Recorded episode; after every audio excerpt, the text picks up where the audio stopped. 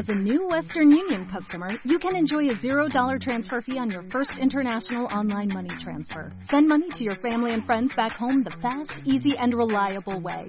Visit westernunion.com or download our app today to get started, and your first transfer fee is on us. FX gains apply, not available for credit cards and transfers to Cuba. Services offered by Western Union Financial Services Inc. and MLS 906983 or Western Union International Services LLC and MLS 906985.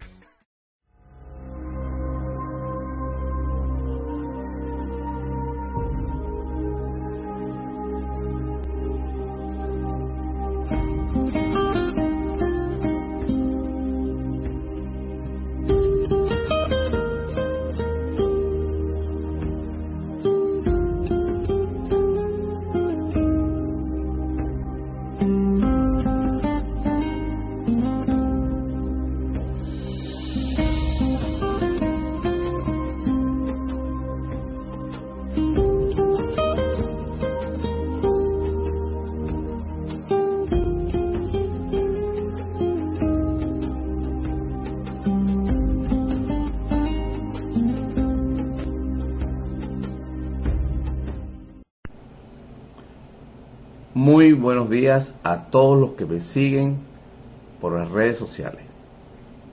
Y saludos a todos. Hoy es 31 de diciembre. No ha finalizado el año, por lo menos en el sector en que yo me encuentro. Estamos hablando de, son las 12 y 41 minutos. Prosiguiendo pues con la serie de los agravios de Colombia, Venezuela, como yo he dicho en otras ocasiones, en videos anteriores, y en otros que no tienen nada que ver con directamente con los agravios de Colombia, Venezuela, pero sí con Colombia. Ustedes saben que ellos son especialistas en falsos positivos, ellos lo inventaron. Son suman cum laude en la creación de los falsos positivos porque ellos no creen en la vida humana. Son capaces de engañar personas y hacerlos pasar, asesinarlos y hacerlos pasar por eh, combatientes, pues, o delincuentes, me imagino. Pero ellos son los creadores. Son, están ya, el mundo sabe y se conoce como el falso positivo y ya piensan en Colombia. Entonces era, no es de extrañar que ese tipo de estrategia o táctica contra Venezuela se fuera a emplear. Ya lo he dicho, cualquier cosa que vaya a suceder que justifique a Colombia o un ataque militar contra Venezuela, siempre va a estar precedido de un falso positivo, de algún invento, que entraron, que entró un avión o aviones, tanques de guerra, cualquier cosa que atacaron a, Colombia, las Fuerzas Armadas venezolanas, cualquier cosa que ellos digan, ah, fuimos atacados, tenemos el derecho de atacar a Venezuela, o una amenaza. Y entonces el invento, así, la tentativa, el tese o la, para dar la impresión de que esto es posible después que hubo un atentado contra Maduro y que vino, provino de Colombia y con la complicidad de funcionarios colombianos. Probado. Estos señores se inventan el ataque contra Duque. Miren, fíjense, detallitos que yo he visto en los medios que es difícil, por un lado un poquito, por otro lado otro poquito, lo que indica que la noticia no es 100% confiable. Parecen que, primero que hay eh, indicios de que ahí hubo o intentan hacer un atentado contra la vida del presidente de Colombia, primerito. Luego aparece que fotografía de dos venezolanos involucrados y hay dos armas largas. Si mi vista no me equivoco, si yo no me equivoco, pues lo que vi son dos AR-15 o algo parecido. Y entonces en la noticia abajo dice armas de precisión. Armas de precisión. El que conoce un poquitico de armas sabe que el AR-15 no es un arma de precisión para francotirador. Y mucho menos cuando tú no le ves ni siquiera una mira telescópica. Ese es el tipo de arma, más o menos en esas condiciones, que usan los delincuentes, narcotraficantes, terroristas. Es decir, que componen armas para ellos combatir, defenderse, eh, armas de guerra. pero de francotirador, todo el mundo, el que sepa un poquito, un poquito, no necesitamos saber mucho de eso, sabe que esas no son armas, no son armas para francotirador, ni mucho menos para alguien que vaya a cometer un magnicidio de esa naturaleza. Y la otra cosa es que dicen que los venezolanos están involucrados con bandas armadas de delincuentes, le dicen las BACRIN en Colombia. Información que usted lo puede encontrar, lo empieza a buscar en Google y lo va a encontrar disperso, pero ahí está. Como por ejemplo cuando, fíjense para que usted vea la noticia, lo presenta el diario Caracol, para que vean lo vago que es la noticia, porque lo que quieren es tratar de contrarrestar, en cierta forma, y mantener la ofensiva en cuanto a atentado se refiere, porque antes había sufrido Maduro un, atentado frustrado porque no cumplió su objetivo. Entonces, para contrarrestar las advertencias que le está haciendo Maduro de que tú eres el responsable de un ataque contra Venezuela, le dijo a Maduro hace poco, yo lo pasé ahí en la locución. Entonces, para contrarrestar esa, esa acusación de Maduro, entonces sale lo del atentado. Miren lo que dice aquí. Es un análisis nada más. En el diálogo, en el diálogo con, dice aquí 6 AM, hoy por hoy, en Caracol Radio, hace tres meses, hace tres meses, un ciudadano extranjero fue el que entregó al gobierno la información sobre un posible atentado contra el presidente Iván Duque. Ese, fíjense bien. Yo, pude, yo estuve revisando y Duque fue amenazado cuando era candidato en enero, febrero, marzo de este año. Entonces sacaron esta, este bodrio para tratar de hacerlo actual. Tres meses. Eso es, pues, los colombianos, como se matan unos a otros, nada raro tiene que esto hace, tenga que ver con Colombia y nada que ver con Venezuela. Pero en este momento lo sacan precisamente para eso, para contrarrestar la propaganda, como le digo, contraria. Explicó que luego de la información se iniciaron las averiguaciones y en medio del proceso de averiguación se dio con el pasado 21 de diciembre la captura de dos ciudadanos venezolanos en posesión de, armas. Escuchen, y aquí dice, armas de altísima precisión. Podría decir armas de un alto poder de fuego o poder de, fuerza, de impacto pero de precisión, AR-15, sin mira telescópica. Eso, ese cuentico se lo dan a los disociados. Refuerza, ah, bueno, refuerza eh, la seguridad de Duque tras descubrir supuesto plan de atentado. Cuando se lo dijeron hace tres meses o ahora que sale la noticia, pregunto yo. Cada vez que llega una información posible de atentado contra el presidente, se hace la respectiva corroboración. Hace tres meses llegó la, esta información de una persona, un ciudadano extranjero entregó la información y los organismos de inteligencia realizan la averiguación y la investigación añadió. Agregó que luego de la captura de los tres ciudadanos venezolanos, ahora no son dos, son tres, dos con fusiles y uno con ametralladora, con granada, se decidió reforzar la seguridad del presidente Duque. Colombia está plagado de delincuentes armados, narcotraficantes, paramilitares, eh, paramilitares que tienen contacto con el gobierno, delincuencia común. Y ex FARC que no se aplegaron al a esa al tratado ese del pacto de paz o lo que yo como yo no sé cómo yo lo llamo entonces está en marcha los falsos positivos, que digo yo, porque quedan apenas 11 días para que Maduro reasuma, digamos, su mandato.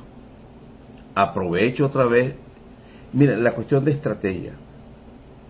La confrontación directa solamente se hace cuando uno tiene mayor poder. Entonces, estos militares que, que deberían estudiar pues la estrategia de guerra y los políticos también. Vengo diciendo hace tiempo que la elección que hubo hace poco, este año, de Maduro, de renovación, que fue una de, para él, es una de las, una elección adelantada de la que tenía que ocurrir en, en, diciembre.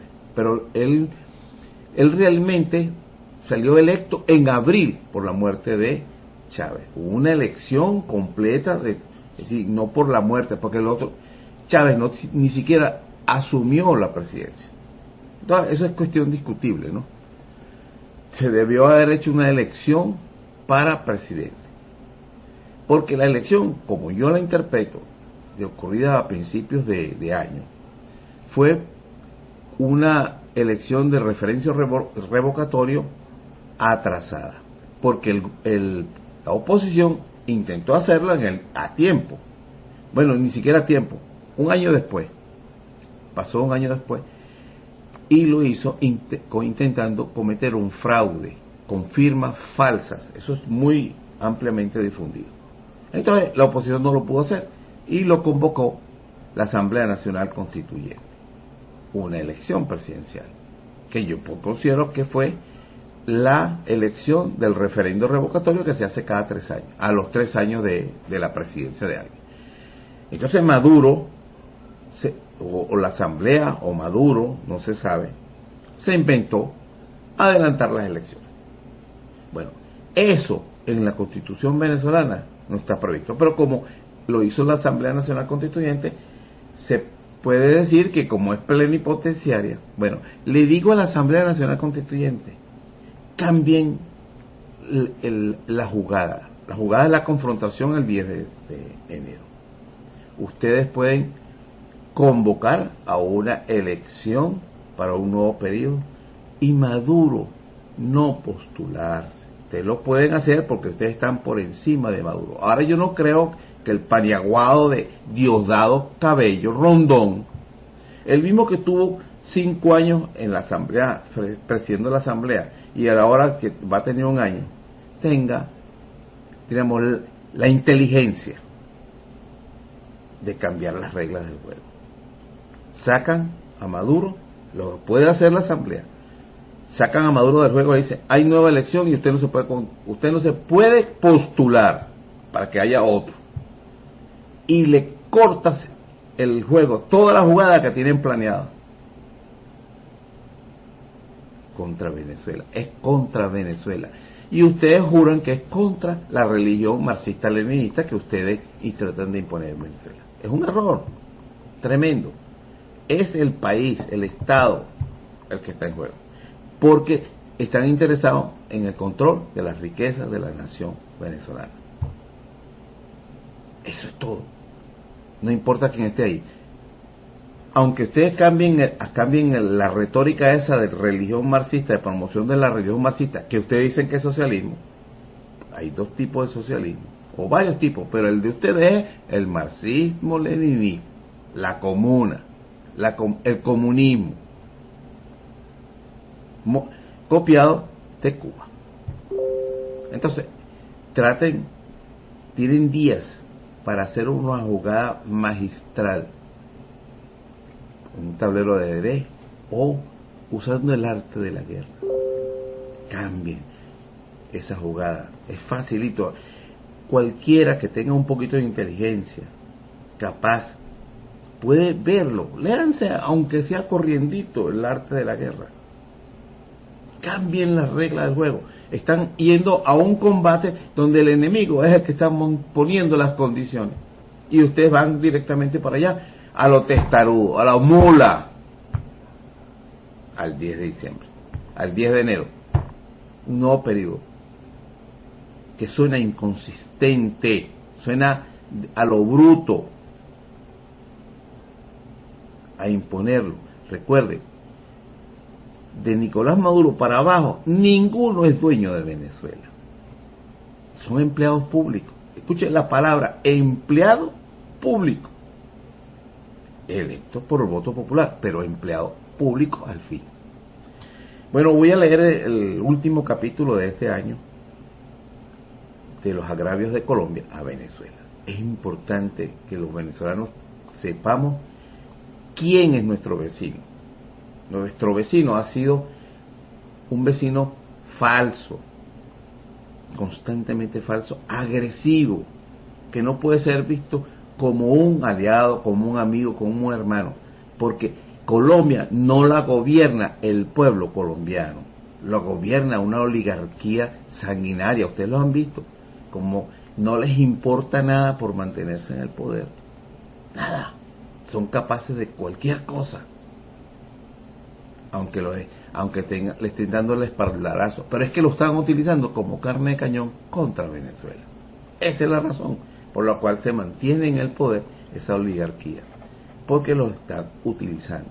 Son títeres de poderes que no es ni siquiera el gobierno de los Estados Unidos, le digo, Estados Unidos también está siendo manejado, dirigido por el verdadero poder que es el sistema financiero. Trump cree que él es el presidente del mundo, el rey del mundo o, el emperador del mundo. Él jura por detrás están los que verdaderamente gobiernan. Pero él tiene la idea de que él es el que está dirigiendo el país. Ese es el problema. El, el poder económico de las megas corporaciones son los que están moviendo todos estos siglos. Y la gente no quiere darse cuenta, no es ideológico, no hay nada, a ellos no les importa nada eso, no les importa. No tienen todas sus megas corporaciones fabricando en China ¿A quién le van a caer a coba? Estos anticomunistas acérrimos, declarados, que se rasgan las vestiduras. ¿A quién le van a caer a coba? Si los que les pagan su salario tienen todas sus empresas en China, comunistas, en Vietnam, y deben estar bien molestos por la cantidad de disparates, a menos que ellos estén usando eso como estrategia. Ellos fueron los capaces de deshacer la URSS y pasarse a China. ¿Dónde están los políticos que impidieron eso? ¿Dónde? No lo van a poder impedir ni con aranceles. Los aranceles de Trump lo que están haciéndole es un tremendo problema, creándole un tremendo problema al consumidor de los Estados Unidos. Entonces, tremenda estrategia. Si las megacorporaciones son las responsables del gran déficit de los Estados Unidos, ellos son. Fabrican todo, se llevaron todas las factorías de Estados Unidos a Rusia, a, perdón, a China, y a, y a otros países porque pagan poco. No tienen que preocuparse de, sindicatos ni nada de esas cosas. Salarios miserables. Esos son los que quieren gobernar el mundo. Capítulo 131. Ofrece la otra mejilla es falta de dignidad. Así de sencillo. Maduro. Ofrece la tuya, pero cuando no seas presidente, que te caigan a carajazo a ti solo también. es tu problema pero en este momento representas a Venezuela. Max Weber, 1990, los doctores Pablo Ger y Salvador Itriago, en su carácter de presidente y secretario del Instituto Nacional de Estudios Territoriales y Fronterizos, se dirigieron en carta fechada el 27 de noviembre de 1990 al presidente de la República, Carlos Andrés Pérez, la cual no tiene desperdicio y por su importancia paso a transcribir ciudadano presidente, nos dirigimos a usted con el objetivo de expresarle las graves reflexiones que han suscitado el instituto en el Instituto de Estudios Territoriales y Fronterizos de, de las decisiones por usted formuladas en, el, en San Cristóbal el 11 de los Corrientes con ocasión de su encuentro con el presidente de Colombia, César Gaviria Trujillo. Allí en efecto, usted declaró los límites entre Venezuela y Colombia para el bien o para mal ya están hechos y no han no hay discusión sobre eso. Eso es mentira, eso no es verdad. Eso no puede eh, nada es permanente. Lo que está en discusión es el derecho del mar, el que nos ha traído complicaciones, porque ya porque ya la solución de la definición existente cuando se hizo la delimitación de las aguas terrestres. Ahora hay otros otras consideraciones sobre las delimitaciones marinas y submarinas. Y esto es lo que está creando problemas. En este contexto también se le atribuye la siguiente declaración. Eso es lo que estaba diciendo Carlos Andrés Pérez. El diferendo sobre Venezuela, sobre el Golfo de Venezuela, no será obstáculo para el procedimiento de integración que se, adelanta, que se adelanta con Colombia, en virtud de que hay problemas más apremiantes y que requieren una mayor atención para el futuro de ambas naciones. La invasión de colombianos, pobres y analfabetas de Venezuela. Eso es lo más apremiante. Y ya yo en un capítulo anterior expliqué el programa de Acude, que era la educación elemental de todos esos que llegaron a Venezuela. Y en una segunda etapa, sacar de ahí a los líderes para que organicen esas nuevas comunidades que crearon de ranchos cinturones de miseria en Venezuela. Y, por supuesto, nacionalizarlos para que votaran por Acción Democrática. Primer gobierno de Carlos Andrés Pérez, 73, 78.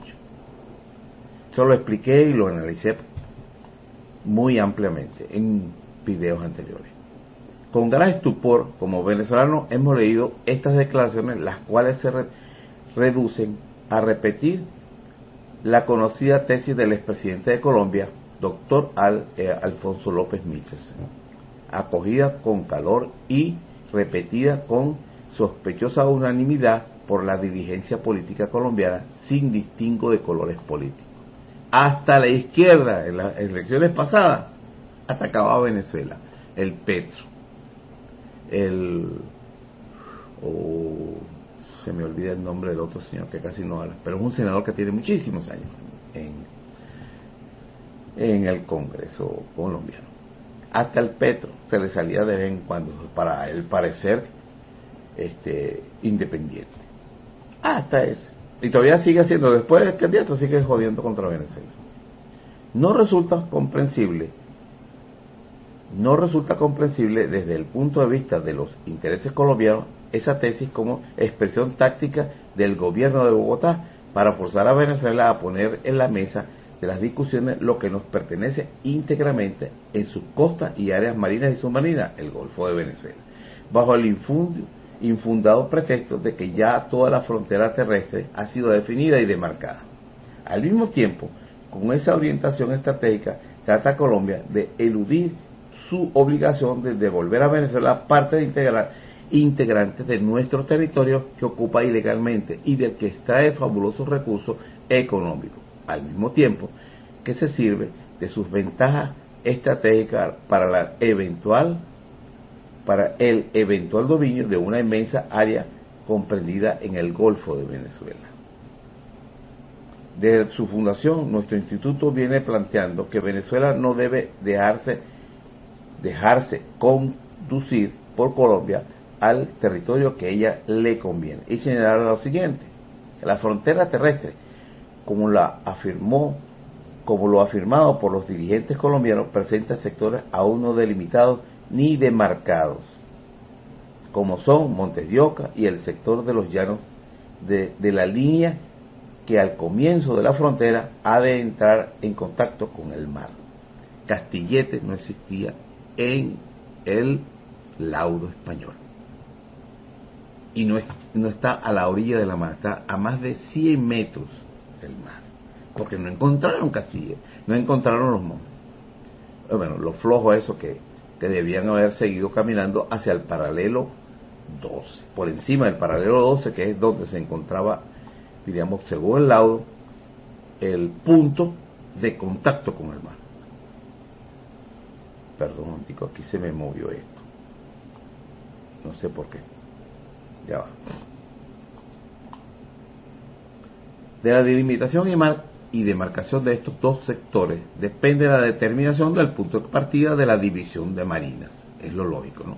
Pues solo fija, solo fijado el punto de contacto de la frontera terrestre con la línea de la alta mar, marea, se podría acordar la dirección que se ha de tener en la división de las áreas marinas y submarinas. Venezuela y Colombia se hayan obligadas a la, a la propia delimitación de las fronteras terrestres en los dos sectores indicados. No se ha marcado esa frontera debidamente.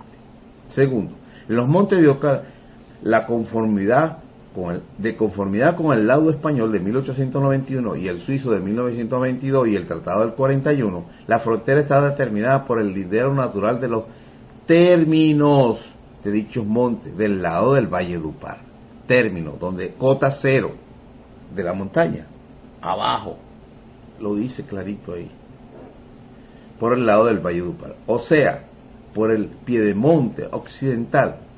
Por lo tanto, Colombia, en acatamiento a aquellas instrucciones jurídicas de obligatorio cumplimiento, debe devolver a Venezuela toda la ladera occidental que ocupa ilegalmente, incluido el Cerrejón, cuyas minas de carbón, las más ricas de Sudamérica, vienen explotando en perjuicio de Venezuela, su legítima propietaria.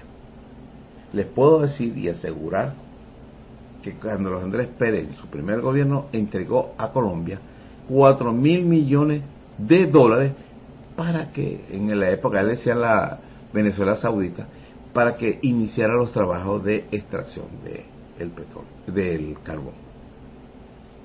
Colombiano portó el cañón, pues.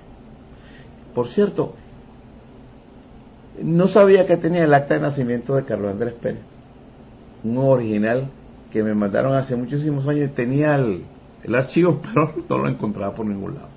Algún día lo voy a presentar. Y lo pueden comprobar porque tiene no, eh, número, todo de, del acta de nacimiento y quién lo presentó. Pero un papel viejísimo. Es decir, no se ve como algo nuevo, sino como algo que tiene muchísimos años. Cuando le tomaron la, la, fotografía, fue una foto que le tomaron, no ni siquiera un escáner.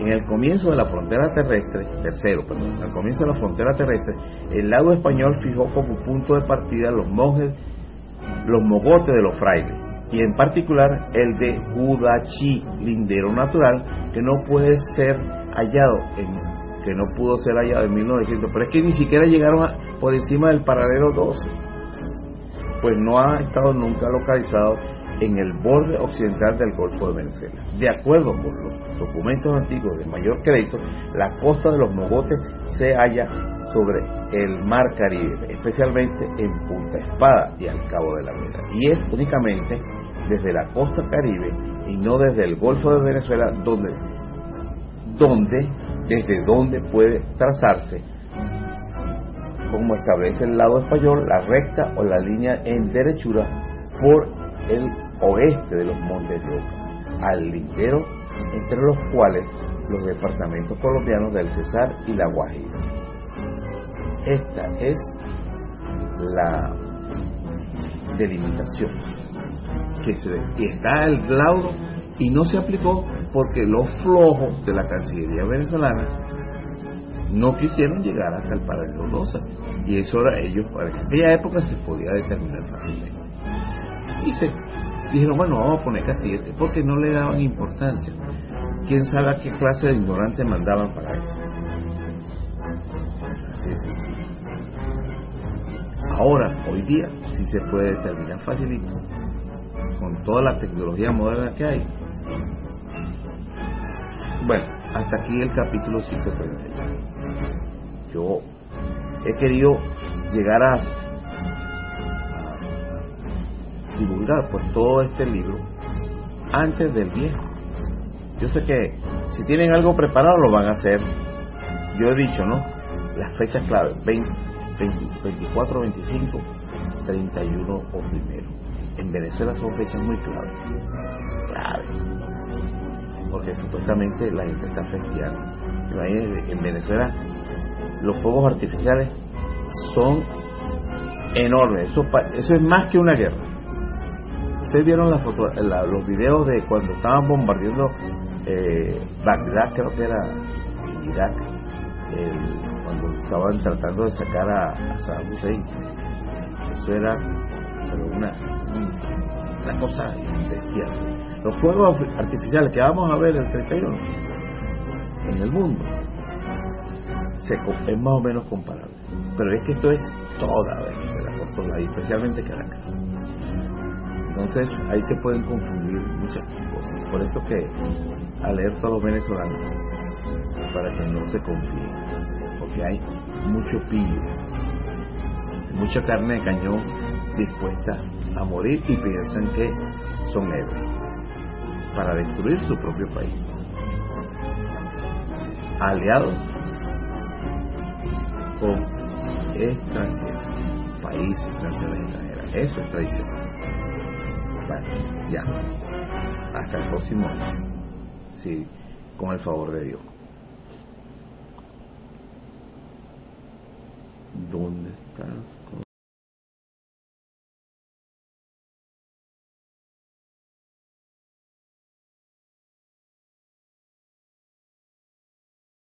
Dale más potencia a tu primavera con The Home Depot. Obtén una potencia similar a la de la gasolina para podar, recortar y soplar con el sistema OnePlus de 18 voltios de Ryobi desde solo 89 dólares. Potencia para podar un tercio de un acre con una carga. Potencia para recortar el césped que dura hasta dos horas. Y fuerza de soplado de 110 millas por hora. Todo con una batería intercambiable. Llévate el sistema inalámbrico OnePlus de 18 voltios de Ryobi. Solo en The Home Depot. Haces más. Logras más.